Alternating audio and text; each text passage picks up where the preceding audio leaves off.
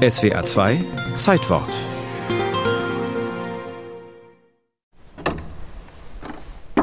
Im Kölner Dom sitzen, Richtung Süden blicken zum Fassadenfenster, hoch über dem Portal, in die farbigen Gevierte aus mundgeblasenem Glas.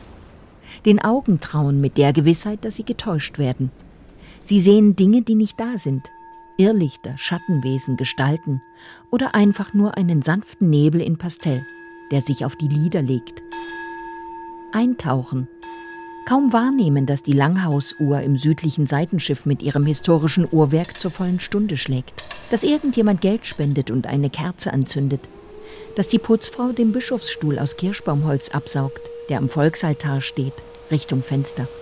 Das Fenster ist eine Attraktion für Gläubige und Nichtgläubige, entworfen von einem der wichtigsten deutschen Gegenwartskünstler, Kölns Ehrenburger Gerhard Richter. Wenn Sie früh morgens in den Dom kommen oder abends in der Dämmerung. Matthias Demel, Kunsthistoriker der Dombauhütte. Dann dominieren sehr stark die dunklen Töne, die Blautöne, in der Mittagszeit eher die helleren Töne, bei etwas trüberen Wetter die Rottöne. 11.263 gleich große Quadrate durchziehen das gesamte Fenster. Entstanden ist der Bereich erst im 19. Jahrhundert, als der Dom fertig gebaut worden ist. Das Fassadenfenster, Neogotik, Spitzbögen, Rosette. Sandsteinstreben unterteilen die Fläche in sechs Bahnen. Da hatte man dann eine Verglasung, auch aus dem 19. Jahrhundert natürlich in diesem Fenster, die aber im Zweiten Weltkrieg zerstört worden ist.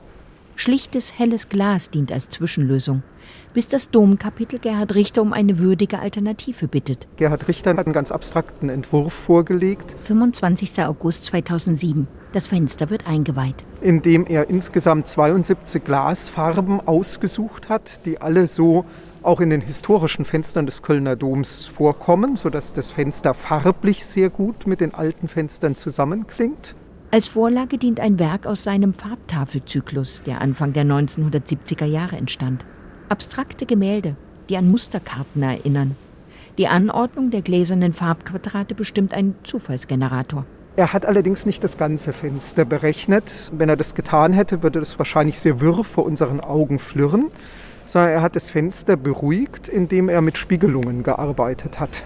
Gemäß der Symmetrie, die der steinerne Rahmen vorgibt, erscheinen jeweils zwei Bahnen mit identischer Farbgebung, nur seitenverkehrt.